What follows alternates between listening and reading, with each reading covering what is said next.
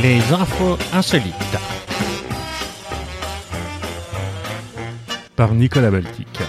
Bonjour à tous et à chacun et bienvenue à l'écoute de cet épisode 34 des infos insolites. Avant de commencer, tous mes meilleurs voeux à toutes et à tous pour cette nouvelle année qui commence et qui va continuer, j'imagine, à nous faire sourire de temps en temps avec plein d'événements improbables.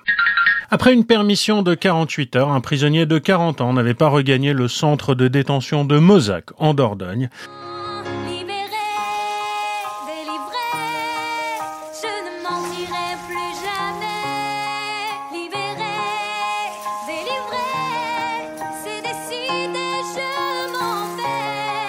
Mais transi de froid dans la rue, il a finalement appelé les gendarmes pour qu'ils le ramènent en cellule. Et c'est le journal Sud-Ouest qui nous raconte cela et qui nous décrit cette cavale qui n'aura finalement duré qu'une journée. La météo l'ayant donc emporté sur l'envie de liberté de ce prisonnier. Ça s'est déroulé la semaine dernière, le 24 décembre, donc jour du réveillon de Noël, mais on ne l'a appris que récemment. Alors comme prévu, l'homme avait pointé au commissariat le 22 décembre, mais il n'était pas revenu à son centre de détention jeudi. Et puis, se retrouvant à un arrêt de bus sans aucune perspective, il finit par composer le 17 vers 20h30 avant d'être redirigé vers la gendarmerie. Aux militaires qui viennent le il explique qu'il n'a pas regagné sa prison et qu'il est tout bonnement gelé. Les gendarmes l'ont donc interpellé, placé en garde à vue, et c'est le lendemain que l'homme, qui purge une peine jusqu'en 2024, a regagné sa cellule. Recevoir une pizza chez soi juste en appuyant sur un bouton, c'est le pari tenté durant les fêtes de fin d'année au Royaume-Uni par Domino Pizza, qui cherche des volontaires pour tester son dispositif. Baptisé le Turkey Panic Button, l'initiative a été lancée euh, la semaine dernière, a rapporté The Independent. Il permet aux participants de recevoir une pizza sur une simple pression de bouton, et cela gratuitement pendant la phase de test.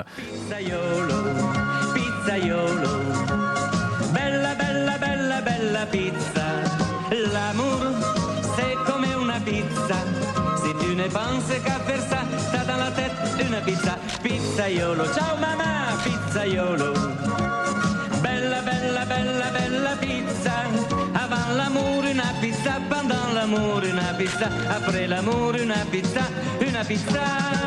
Les heureux élus contactés le lundi 28 décembre ont été invités à dévoiler leur pizza préférée qu'ils recevront quotidiennement. Et cela jusqu'au 1er janvier entre midi et 20h. Si ce dispositif est satisfaisant, Domino's prévoit de l'étendre à tout le pays pour la fin de l'année 2021. Qu'est-ce qui pourrait mal tourner? Puis partons en Chine pour euh, où je voudrais vous parler de Lin Kui, qui est un riche entrepreneur chinois qui compte parmi les responsables du développement du jeu de vidéo hein, de stratégie Game of Thrones Winter is Coming. Lin Kui qui a donc été empoisonné le soir de Noël. Alors il avait fondé la société Yuzu hein, en 2009, c'est un des poids lourds internationaux du jeu sur mobile et euh, de nombreux employés lui ont rendu hommage à travers un message émouvant publié sur le compte Weibo et qui a été vu quand même 290 millions de fois. Et c'est un des collègues de Lin Kui qui est pour l'heure identifié comme étant le principal suspect selon la police de Shanghai. Lin Kui aurait été empoisonné avec du thé vieilli, une boisson chinoise fermentée. La victime, âgée de 39 ans, était considérée comme l'un des symboles de la réussite personnelle dans l'empire du milieu, avec une fortune personnelle estimée à plus d'un milliard d'euros. C'est dommage quand même de mourir comme un Geoffrey Baratheon moyen. Empoisonnement encore est une bien mauvaise idée? Pour pimenter un peu son réveillon de Noël. Une jeune fille a agrémenté ses biscuits de Noël d'un peu de cannabis avant de les servir à ses parents. Pâtisserie empoisonnée. Les beignets mortels. Oui. Macarons foudroyants. Pas mal. Tarte au venin de vipère. Classique. Clafoutis au curare. Bon. Oh, le pudding à l'arsenic. Résultat, le couple a fini hospitalisé à Wismar, en Allemagne. Quelques minutes après avoir dégusté les gâteaux, le père et la mère ont été pris de vertige, de nausées et de palpitations, nécessitant l'appel à deux reprises des secours. Et c'est Swiss Info qui nous raconte cela. Lors de leur deuxième intervention, les pompiers ont découvert que la jeune fille euh, du couple, hein, qui est âgée de 24 ans, avait ajouté à sa recette quelques grammes de cannabis. Une enquête a été ouverte pour lésions corporelles graves et de la loi sur les stupéfiants. Quant aux biscuits restants, ils ont été confisqués par la police et nul ne sait ce qu'ils sont devenus. Restons outre Kievrin avec euh, l'année 2021 qui commence bien pour Bart de Wever, bourgmestre d'Anvers en Belgique. Ce dernier s'est retrouvé très embarrassé samedi 2 janvier au matin alors qu'il donnait une interview en visio à Radio 2. En effet, l'édile avait omis de mettre son pantalon et ça s'est vu. Les chemises, les pantalons sont là des signes extérieurs, des richesses pour les percepteurs, sans chemise, sans pantalon.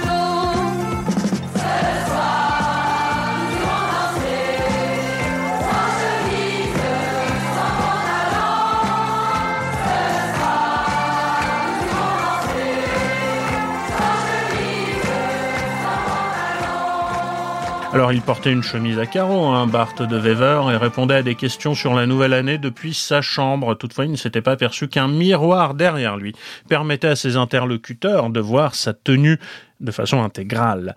Une tenue qui manquait en l'espèce d'un pantalon. Euh, je suis un peu confuse, admet la journaliste dont les propos ont été traduits par le site de la RTBF.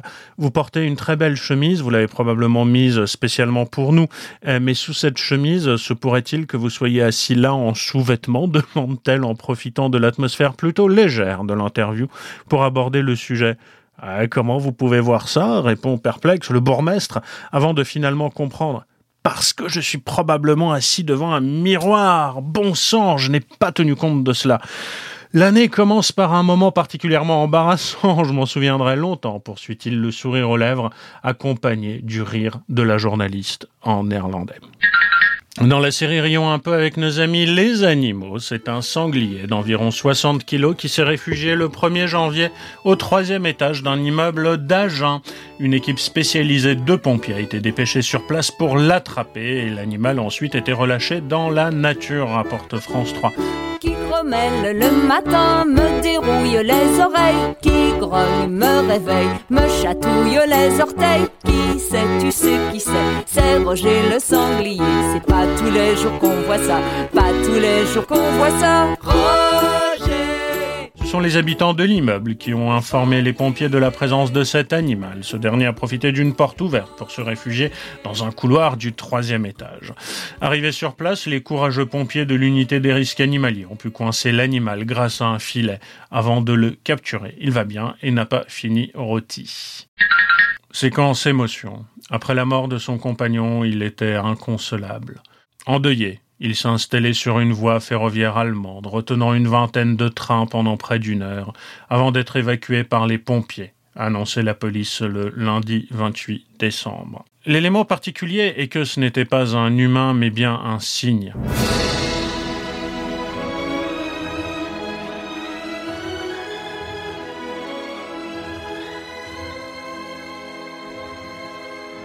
Et les, les comme vous le savez, sont des animaux qui vivent en couple. Et deux oiseaux s'étaient égarés sur la ligne de grande vitesse reliant Kassel à Göttingen, dans le centre de l'Allemagne. Mais c'est bien joli tout de même, à Göttingen, à Göttingen. Pas de quai et pas de rengaine, qui se lamente et qui se traîne. Mais l'amour y fleurit quand même, à Göttingen, à Göttingen. Et l'un des deux animaux est mort, probablement après s'être pris dans les câbles électriques aériens. Son compagnon, malheureux, s'est ensuite assis à côté de l'oiseau mort et a résisté aux tentatives de fonctionnaires pour l'attirer loin des voies. Il a fallu que des pompiers, dotés d'un équipement spécial, soient appelés à la rescousse, et ils sont parvenus à emporter le cygne mort et son compagnon, sain et sauf, en dehors de la zone. L'oiseau rescapé a ensuite été relâché sur la rivière Fulda. 23 trains avaient été retardés d'une cinquantaine de minutes pendant l'opération de sauvetage, selon le communiqué.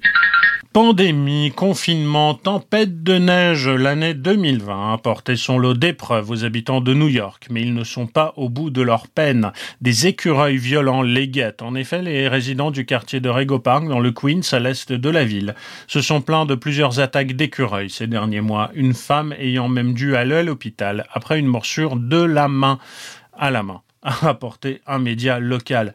Il m'a mordu ou griffé le cou, j'ai dû essayer de l'atteindre avec mes mains, puis ça s'est transformé en match de catch et j'ai perdu, a raconté Micheline Franklin, agressée le 21 décembre à la chaîne de radio WABC.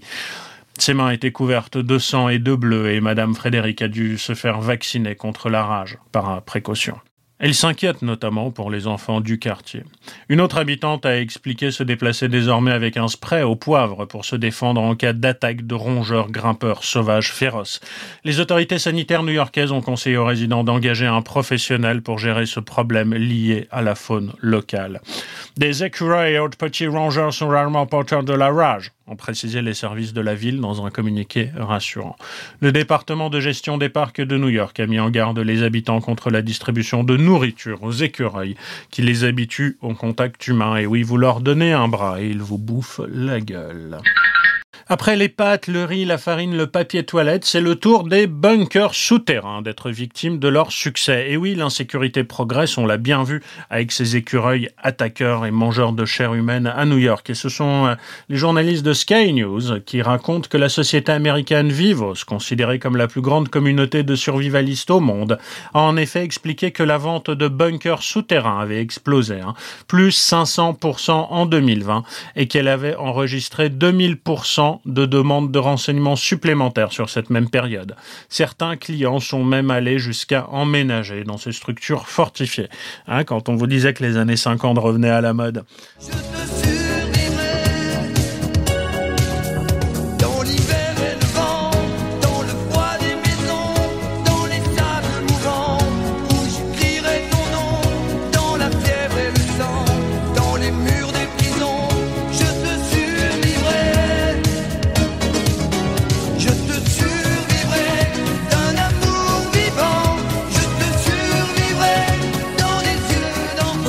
Selon la chaîne, un couple originaire d'Atlanta a décidé par exemple de se réfugier dans un bunker du Dakota du Sud dès l'annonce du confinement.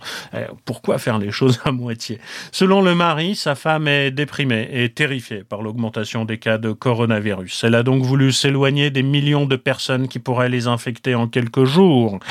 Les Américains ne sont pas les seuls à se ruer sur ces bâtiments. Au Royaume-Uni, le coronavirus et le risque de perturbations commerciales liées au Brexit ont également poussé les Britanniques à investir dans des produits de survie, comme des aliments lyophilisés. Et c'est toujours Sky News qui nous raconte ça.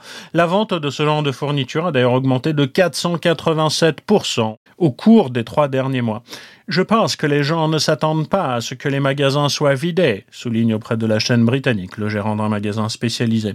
On s'est toujours moqué des survivalistes qui ont parlé de ces phénomènes dans la presse. C'est maintenant devenu une réalité ajoute-t-il.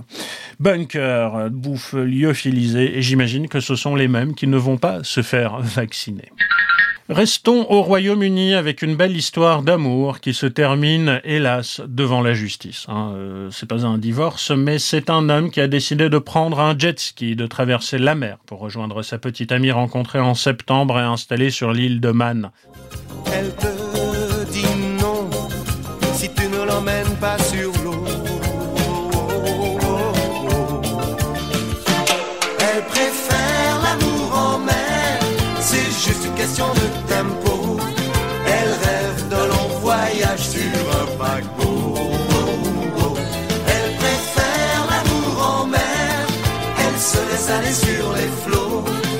La marine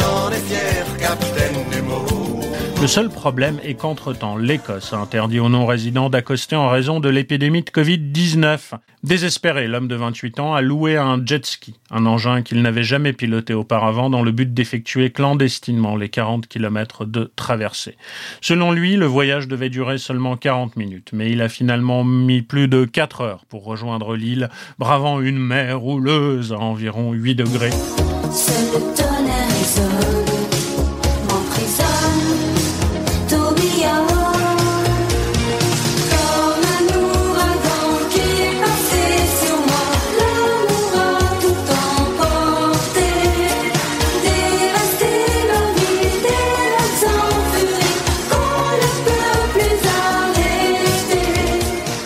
Après quoi, il a encore dû effectuer 24 km à pied pour rejoindre la maison de sa dulcinée, rapporte la BBC qui cite des documents de la procédure judiciaire.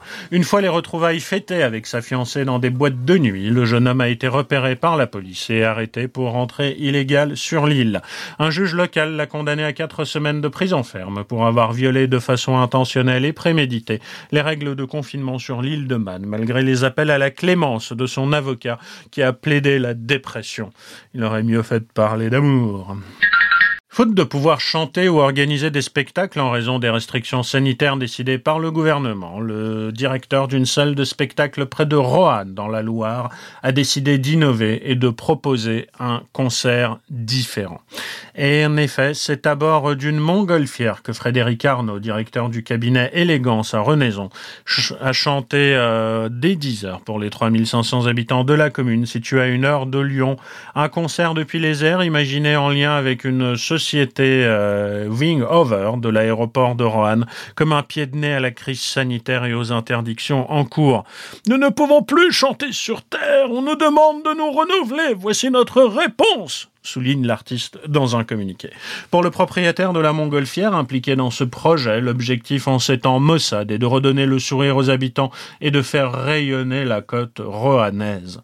Pour éviter tout rassemblement public interdit en raison du Covid-19, le concert est prévu sur un terrain privé, fermé et situé en plein centre de Renaison. Les habitants n'ont eu qu'à ouvrir leurs fenêtres pour profiter des airs de Noël. Animaux encore. Saturne, l'alligator qui avait échappé au bombardement de Berlin pendant la Seconde Guerre mondiale, hein, je vous en avais parlé ici, est mort de vieillesse en mai dernier. Un musée russe a annoncé la semaine dernière qu'il avait été empaillé et qu'il sera désormais exposé à Moscou. Alors l'animal était né aux États-Unis en 1936 et avait été transféré au jardin zoologique de Berlin en Allemagne quelques années avant le déclenchement du conflit le plus meurtrier de l'histoire. En novembre 1943, la capitale germanique avait été le théâtre hein, de plusieurs bombardements assez euh, violents qui avaient notamment touché le zoo. Entre 20 et 30 alligators et crocodiles avaient alors péri dans la destruction de l'aquarium, mais Saturne était parvenu à s'échapper. Il fredonnait une marche militaire dont il mâchait les mots à grosses dents. Quand il ouvrait la gueule tout entière, on croyait voir ses ennemis dedans. Ah, les crocrocros, les crocrocros, les crocodiles, sur les bords Pendant trois ans, il était resté introuvable, y compris pendant toute la durée de la bataille de Berlin. Il avait finalement été retrouvé par des soldats britanniques en 1946. Ces derniers l'avaient confié aux autorités soviétiques qui rassemblaient les animaux rescapés de la guerre à Leipzig. Le crocodilien avait ensuite été transféré aux eaux de Moscou et il est mort là-bas à l'âge de 84 ans. Sa renommée tenait à son incroyable évasion, bien sûr, mais aussi à des rumeurs prétendant qu'il appartenait à Adolf Hitler en personne. Le musée Darwin, un établissement moscovite spécialisé dans l'histoire naturelle, a donc décidé de le conserver. Dès le mois de juin, un produit spécial avait été appliqué sur les écailles de Saturne et une structure en mousse dédiée avait été créée. Après six mois de travail, les taxidermistes viennent enfin d'achever leurs travaux. Pour observer le fantastique alligator, il faudra cependant encore patienter un peu, hein, évidemment. En raison de l'épidémie de Covid-19, les musées russes ne devraient pas rouvrir avant, au mieux, la mi-janvier. Restons en Russie avec cette jeune femme russe hein, de 24 ans qui dit être attirée sexuellement par des objets. Et euh, non seulement elle est attirée sexuellement par des objets, mais elle s'est mariée il y a quelques mois avec son attaché case qu'elle prénomme Gideon. Interview exclusive.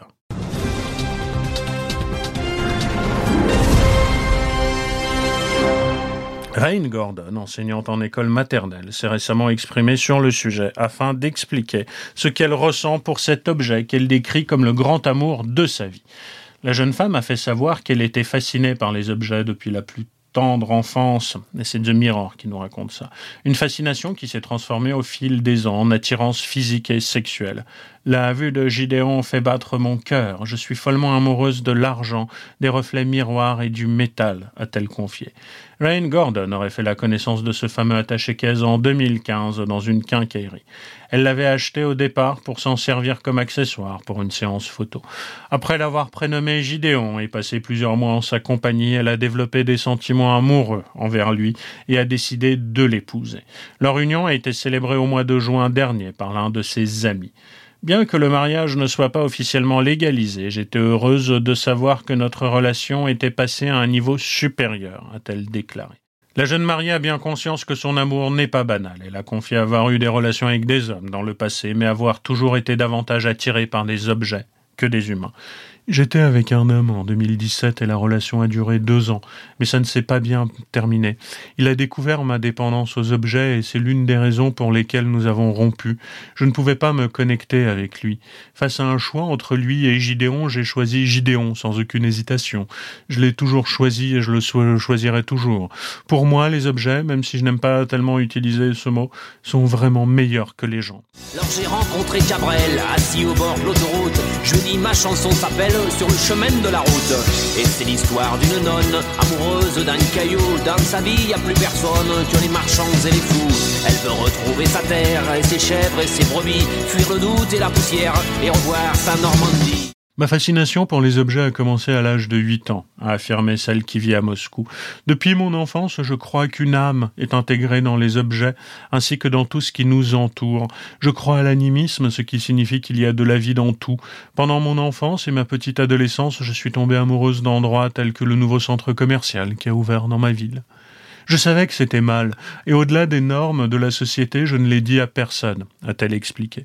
Je n'avais pas imaginé que nous finirions ensemble, mon attaché Kaïs et moi. J'admirais son apparence, mais ensuite j'ai lentement réalisé que je commençais à tomber amoureuse. Je voulais le regarder pendant des heures et sentir sa présence. Alors qu'au début, Rain Gordon n'a parlé à personne de sa relation, elle a fini par se confier à certains de ses amis et à son frère, qui, selon elle, ont tous été très compréhensifs. La jeune femme a également euh, confié avoir passé le cap avec son objet. Nous avons partagé notre premier câlin et notre premier baiser, et nous avons passé plus de temps ensemble le soir et la nuit. Nous pourrions avoir des conversations philosophiques pendant trois ou quatre heures, s'est réjoui Rain Gordon. Notre connexion et notre communication spirituelle se font par télépathie. Je l'entends et il m'entend, mais de l'extérieur cela ressemble à un monologue. Gideon est plus qu'un simple partenaire pour moi. C'est un mari, un ami, et un mentor. Son soutien moral m'aide plus que quiconque. Parfois j'ai l'impression que Gideon me connaît mieux que moi-même. Forcément victime de moqueries, je ne comprends vraiment pas pourquoi, Rain Gordon aimerait que son attirance soit davantage prise au sérieux et surtout déstigmatisée. Les gens ne comprennent pas mon sentiment. On m'a dit que j'étais malade et que je devais me faire soigner. Je ne laisse plus cela m'atteindre. Les gens attirés sexuellement par des objets ne représentent aucune menace pour eux-mêmes ou pour les autres. Nous ridiculiser et nous humilier pour le fait que ceux que nous aimons ne sont pas comme tout le monde est dégoûtant. L'amour est l'amour. Je souhaite que les gens soient plus compréhensifs. Ne jugez pas les gens pour quelque chose que vous ne comprenez pas, a-t-elle ajouté. J'espère vraiment qu'un jour le sujet de l'objectophilie sera plus connu dans le monde pour que d'autres comme moi ne se sentent pas aussi. Restant sans voix après cette déclaration, je vais faire mon commentaire lapidaire en télépathie. Alors je me suis dit basta, je fais plus des chansons pour moi. Je m'en suis écrit une aussi sec qui raconte l'histoire d'un mec amoureux de sa mobilette, mais leur amour est impossible. Elle aime une clé à molette qui est une jalousie terrible, horrible. À la fin, le mec il meurt en mangeant une canette de bière. La mobilette se suicide en se faisant couler une bielle. La clé à molette finit en tôle, elle qui se croyait en acier. Et c'est sur cette fin pas drôle que se termine ma chanson paillée. Un catwalk inattendu à l'occasion de la présentation de sa collection Printemps-été 2021. En raison de la crise sanitaire, la maison Saint-Laurent a fait défiler ses mannequins dans le désert du Sahara, sans public, et en respectant évidemment la distanciation sociale. Ça s'est passé le 15 décembre hein, sur YouTube. Avec une vidéo très graphique de près de 11 minutes filmée à l'aide d'un drone qui s'ouvrait sur le logo de la maison dessinée dans le sable. En arrière-plan, des dunes à perte de vue dont les crêtes ont fait office de podium. Sans masque, mais en respectant les distances, les mannequins se sont élancés sur ce sublime catwalk, mouvant et naturel, dévoilant une collection faisant la part belle aux tailleurs noirs, aux robes et aux blouses vaporeuses et aux mini-shorts. Des pièces ayant pour écran un décor spectaculaire, fermé de jour comme de nuit. Car si les mannequins ont défilé au sommet des dunes sous un soleil éblouissant, elles se sont également lancées à l'assaut des crêtes de nuit, longeant un serpent de feu. Et c'est une étape historique. Pour la première fois, un poulet fabriqué en laboratoire a été servi dans un restaurant à Singapour. C'était fin décembre. Mais c'est de la merde Objectif des fabricants, réduire l'empreinte carbone de la consommation de viande sur la planète. C'était début décembre que la start-up EatJust avait déclaré que sa viande de laboratoire cultivée à partir de cellules animales avait été autorisée à la vente comme ingrédient dans des nuggets par les autorités de la cité-État d'Asie du Sud-Est premier pays du monde à autoriser une telle pratique. Mercredi dernier, l'entreprise avait annoncé sa première vente auprès d'un établissement d'un quartier UP de Singapour appelé 1880. Samedi soir, le restaurant a proposé à des jeunes de 14 à 18 ans qui étaient invités pour le lancement cette viande de laboratoire. Le but, leur faire part de leur engagement pour construire une meilleure planète. Pour le fondateur de 1880, Maerk Nicholson, servir cette viande artificielle est une étape révolutionnaire dans la lutte contre le changement climatique et l'approvisionnement de la population mondiale sans abîmer la planète. Mais c'est de la merde De son côté, le créateur de It Just, John Terrick, affirme que cette première nous rapproche d'un monde où la majorité de la viande que nous mangeons ne nécessitera pas de détruire une seule forêt, de déplacer un seul habitat d'animal ou d'utiliser une seule goutte d'antibiotiques. La consommation de viande mondiale devrait augmenter hein, de 70% d'ici à 2050 et la viande artificielle pourrait peut-être répondre à une partie de la demande. Enfin, c'est en tout cas ce que pense la start-up. Malbouffe encore, une recette qui laisse sceptique de nombreux internautes avec McDonald's qui en Chine a lancé en édition limitée un hamburger sucré-salé pour le moins surprenant. Ça s'est passé le 21 décembre et la chaîne de restauration rapide a proposé un sandwich constitué de deux tranches de spam, de la viande pré-cuite conservée en boîte et d'Oreo, hein, les biscuits euh, pas bons au cacao fourrés d'une crème goût vanille. Mais c'est de la merde c'est un internaute qui a partagé l'information sur son compte Twitter. Alors au total, il y avait 400 000 hamburgers mis en vente dans le pays et il a fallu se dépêcher pour avoir la chance de le déguster. C'est pas comme ça qu'ils vont avoir leur première étoile. Hein. Partons pour les États-Unis avec un juge de San Diego qui a autorisé deux clubs de striptease à rouvrir leurs portes malgré l'explosion des cas de Covid-19 que subit actuellement la Californie où les activités non essentielles sont sévèrement restreintes depuis plusieurs semaines. Le juge Joël Voifal de la Cour supérieure du comté de San Diego a estimé dans son jugement préliminaire que tous les établissements proposant un service de restauration dans la zone sont également exemptés des restrictions sanitaires imposées par l'État de Californie. En effet, les restaurants sont officiellement limités à de la vente à emporter, sans service assis possible, même en extérieur. Et il est théoriquement interdit aux membres de différents foyers de se réunir. Le tribunal de San Diego n'avait été saisi en fait que par deux clubs de striptease de la ville, le Passers et le Cheetah. Ils demandaient de pouvoir poursuivre leurs activités malgré la pandémie, avec des mesures appropriées. Les artistes seront certes nus, mais masqués, et ne partageront pas leur scène avec une collègue. Distanciation physique oblige. De tels établissements, comme tous les restaurants, assurent la subsistance et animent l'esprit de communauté, tout en fournissant aux employeurs et aux employés les moyens de mettre de la nourriture sur la table et un toit au-dessus de la tête écrit le juge Fail dans sa décision rendue. Il estime que les autorités n'ont pas apporté la preuve que ces entreprises présentent un quelconque risque de propager le Covid ou qu'elles aient eu un impact sur le taux d'occupation des services de soins intensifs dans le sud de la Californie. Ce taux oscillait euh, entre 99 et 100 dans la région et quelques 300 patients atteints de coronavirus étaient hospitalisés en soins intensifs dans le seul comté de San Diego à la date de la décision. Alors cette décision a provoqué la perplexité des autorités locales qui envisagent de faire appel.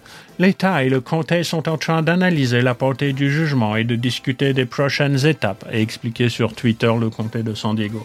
Jusqu'à ce que nous y voyions plus clair, nous avons suspendu le contrôle des activités des restaurants et des établissements de spectacle vivants, précise-t-il. Selon les médias locaux, certains restaurants avaient déjà saisi l'occasion pour ouvrir leurs portes dès la publication de la décision.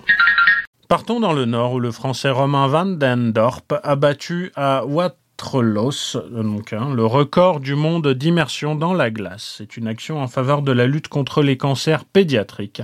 Et c'est l'AFP qui y a assisté et qui nous raconte ça sous le contrôle d'arbitre et devant une cinquantaine de personnes venues le soutenir. Ce professionnel de santé de 34 ans est resté immergé pendant 24 heures, 35 minutes et 43 secondes dans une cabine de plexiglas remplie de glaçons jusqu'à son cou, battant de 40 minutes quand même, hein, le record précédent. Ce monsieur souhaitait dépasser les limites humaines pour appeler au don en faveur de l'association Wonder Augustine et montre que si on s'entraîne, si on donne tout, on peut avancer, obtenir des résultats qui peuvent améliorer des choses sortant transi de la glace une fois le record battu, Romain Van den Dorp a voulu adresser un gros message pour tous les enfants qui sont atteints d'un cancer actuellement. Il faut garder l'espoir. Je suis content pour l'association, j'ai beaucoup pensé à Augustine, rendre l'impossible possible. C'était le sens à donner à ce record, a-t-il ajouté. Pour réaliser cette performance, Romain a développé des techniques neurocognitives fondées sur l'imagination et la concentration, je cite, qui lui permettent de se placer dans un état de rêve, éveillé. Il s'est entraîné pendant deux ans chez lui dans un jacuzzi rempli d'eau froide, puis dans un congélateur de 500 litres, et enfin dans la neige d'altitude à Chamonix, a-t-il expliqué aux journalistes présents. Alors quelques petites histoires de Père Noël quand même, hein, parce que bah, tout simplement entre Noël et le jour de l'an, il n'y a pas eu d'infos insolites. Donc je reviens sur cette absence du Père Noël hein, dans la ville de Blois, qui a démissionné parce qu'il était insulté et menacé par certains habitants et qu'il a donné sa démission. Je veux bien comprendre qu'avec l'épidémie de Covid, c'est compliqué pour les gens, a-t-il expliqué à la Nouvelle République, mais je ne vois pas pourquoi ils sont méchants avec moi et surtout devant les enfants. Le Père Noël démissionnaire a subi de plein fouet la colère de certains habitants. Des passants se sont montrés mécontents de l'annulation des animations locales en raison de la crise sanitaire. D'autres ont reproché au Père Noël de ne pas distribuer de bonbons et de ne pas serrer les enfants dans ses bras. C'est deux choses qui lui étaient évidemment interdites. J'y peux rien, c'était pas de ma faute, a déploré le Père Noël. On m'a traité de sale con, on a menacé de me battre, les gens sont devenus fous.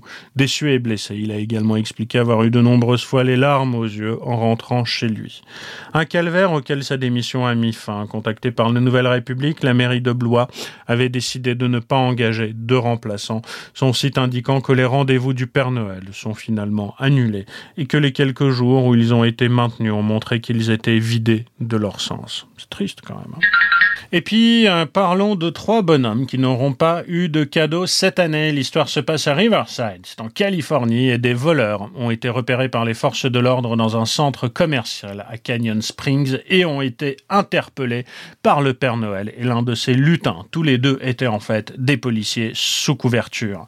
L'opération intervention du Père Noël devait permettre aux agents de rester discrets pour pouvoir lutter contre le vol à l'étalage. Et quoi de mieux qu'un costume de Père Noël pour passer inaperçu dans un centre commercial en décembre.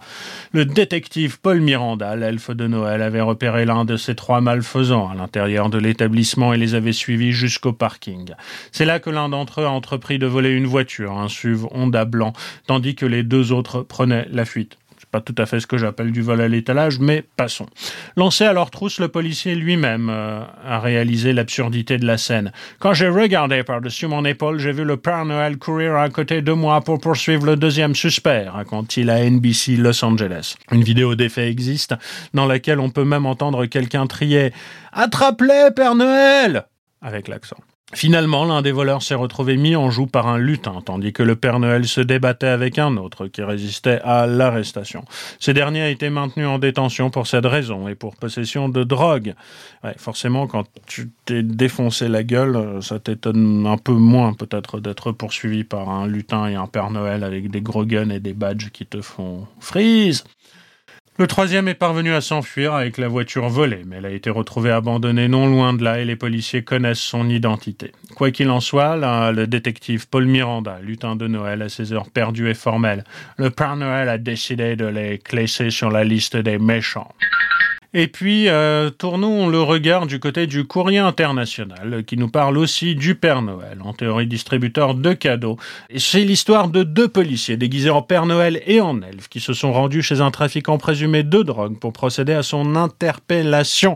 Selon les images diffusées par la police locale le 13 décembre et relayées notamment par Voice of America, le Père Noël et son acolyte descendent d'un fourgon, courent jusqu'à une porte que le Père Noël fracture avec une masse pour entrer dans une habitation et arrêter un homme. Une intervention rapide et musclée. L'homme arrêté tente toutefois de se débattre sans succès. Du cannabis, de la cocaïne et des armes ont été saisis pendant la mission. Pour la police, revêtir ce déguisement est stratégique, euh, nous raconte-t-il. En effet, cela crée un effet de surprise qui permettrait aux forces de l'ordre de gagner quelques secondes pour mener leur opération à terme. Et ce n'est pas la première fois que la police péruvienne utilise cette technique, nous raconte Slate. En effet, en 2016, quatre fabricants de cocaïne avaient pu ainsi être arrêtés et 4564 boules de drogue avaient été saisies. Le déguisement permet aussi de faire diversion et de ne pas inquiéter la population, comme le France Info en décembre 2016, citant les propos d'un chef de la police locale. On peut se déguiser en n'importe quoi ou en n'importe qui. Le Père Noël est un personnage spécial, mais nous pouvons nous transformer de bien des façons. On veut pas que la population se sente menacée dans les endroits publics comme les marchés. C'est là où nous devons être présents, que ce soit en uniforme ou déguisé. L'histoire ne raconte pas si ce sont les Péruviens qui ont piqué l'idée aux Californiens ou réciproquement. Et si l'année 2020 restera marquée par l'angoisse autour de la pandémie de Covid, elle a aussi connu son lot de petits événements cocasses et insolites, dont je vais vous faire un tout petit rappel. Un officier russe a fait assaut de romantisme pour la Saint-Valentin, s'entourant de 16 chars de combat T-72B3 en formation cœur pour demander la main de sa dulcinée. Bouquet de roses rouges à la main, le lieutenant Denis Kozantsev s'est agenouillé dans la neige pour faire sa demande sur le polygone militaire d'Alabino près de Moscou. C'est très inattendu, a soufflé sa fiancée, Alexandra Kopetova, avant d'accepter. Armés de couteaux, trois hommes ont braqué un chauffeur de camion fin février dans un quartier malfamé de Hong Kong afin de le dépouiller de sa cargaison de papier toilette d'une valeur de plus de 1000 dollars hongkongais, soit 119 euros. Et oui, souvenez-vous, avec l'apparition du nouveau coronavirus en Chine, une hystérie collective s'est emparée des consommateurs à travers la planète qui se sont rués sur le papier hygiénique par crainte d'une pénurie. Confiné comme tous les Espagnols, un Barcelonais de 28 ans s'est filmé début avril en train de gravir puis de dévaler une montagne de draps à ski dans son salon. Dans une vidéo de 57 secondes, on voyait ce skieur amateur se réveiller dans un sac de couchage dans son salon puis gravir une montagne de draps blancs au piolet avant de la redescendre en enchaînant des figures de ski, le tout filmé depuis son plafond. Pour combattre les préjugés entourant la Covid-19, de mamans du sud-est de l'Inde ont baptisé leur bébé né en avril Corona Kumar et Corona Kumari. Toujours en Inde, un couple de travailleurs migrants bloqués par la pandémie à des milliers de kilomètres de son domicile a décidé d'appeler son fils Lockdown. Des centaines de sachets contenant du cannabis sont tombés du ciel en septembre sur la place centrale de Tel Aviv, à la grande joie des passants éberlués. Un miracle Non, plutôt une initiative du groupe Drone Vert, favorable à la légalisation de cette drogue en Israël, qui a annoncé sur la messagerie Telegram son intention de reproduire cette pluie de cannabis ailleurs dans le pays. Les deux pilotes de drone ont été interpellés et on attend toujours la manne. Dédaignant foulard au bandana, le passager d'un bus de Manchester est monté à bord en septembre avec un piton enroulé autour du cou et du visage, façon boa. Euh, ça n'a gêné personne, même quand le reptile a commencé à explorer le véhicule a assuré un témoin sans sourciller. La possibilité de recourir à des masques alternatifs ne s'étend pas à l'utilisation d'un pot de serpent, en particulier lorsqu'elle se trouve attachée toujours au serpent, ont précisé les autorités locales. Ces oies, il aimait trop pour ne pas lui confier un nouveau mandat, décédé le 17 septembre du Covid-19. Le maire sortant d'une petite commune roumaine a été réélu haut la main 11 jours plus tard. Après la clôture du scrutin, les villageois se sont rendus sur la tombe pour le féliciter, bougie à la main, a témoigné sur Facebook une habitante de Develessu. Oui, alors je vous reparlerai du sacro cannibalisme et du euh, mythe du vampire en Roumanie, mais ce sera une autre fois. Et la Commission nationale de la vache indienne a annoncé mi-octobre avoir développé une puce en bouse de vache protégeant ses utilisateurs des radiations du téléphone portable. Tout cela a été prouvé par la science, a affirmé le président de cette agence officielle créée l'an dernier par le gouvernement nationaliste hindou de Narendra Modi. Les vaches sont considérées comme un animal sacré, vous le savez, dans l'hindouisme, et certains hindous estiment que l'urine et les bouses de ce ruminant auraient des vertus thérapeutiques. Un Français de 39 ans interpellé en plein couvre-feu au mois de novembre avait écrit sur l'attestation justifiant son déplacement vouloir péter la gueule à un mec. Il avait son attestation manuscrite avec son vrai nom lors de départ de chez lui, a raconté le policier qui lui a infligé les 135 euros d'amende. On lui a dit hein, que le motif n'était pas valable. Une rame de métro qui a déraillé le 2 novembre près de Rotterdam aux Pays-Bas atterrit miraculeusement sur la sculpture d'une queue de baleine géante, ce qui a sans doute évité une catastrophe. Pour l'architecte Martin Struij, ce métro suspendu dans les airs est en soi une sorte d'œuvre d'art.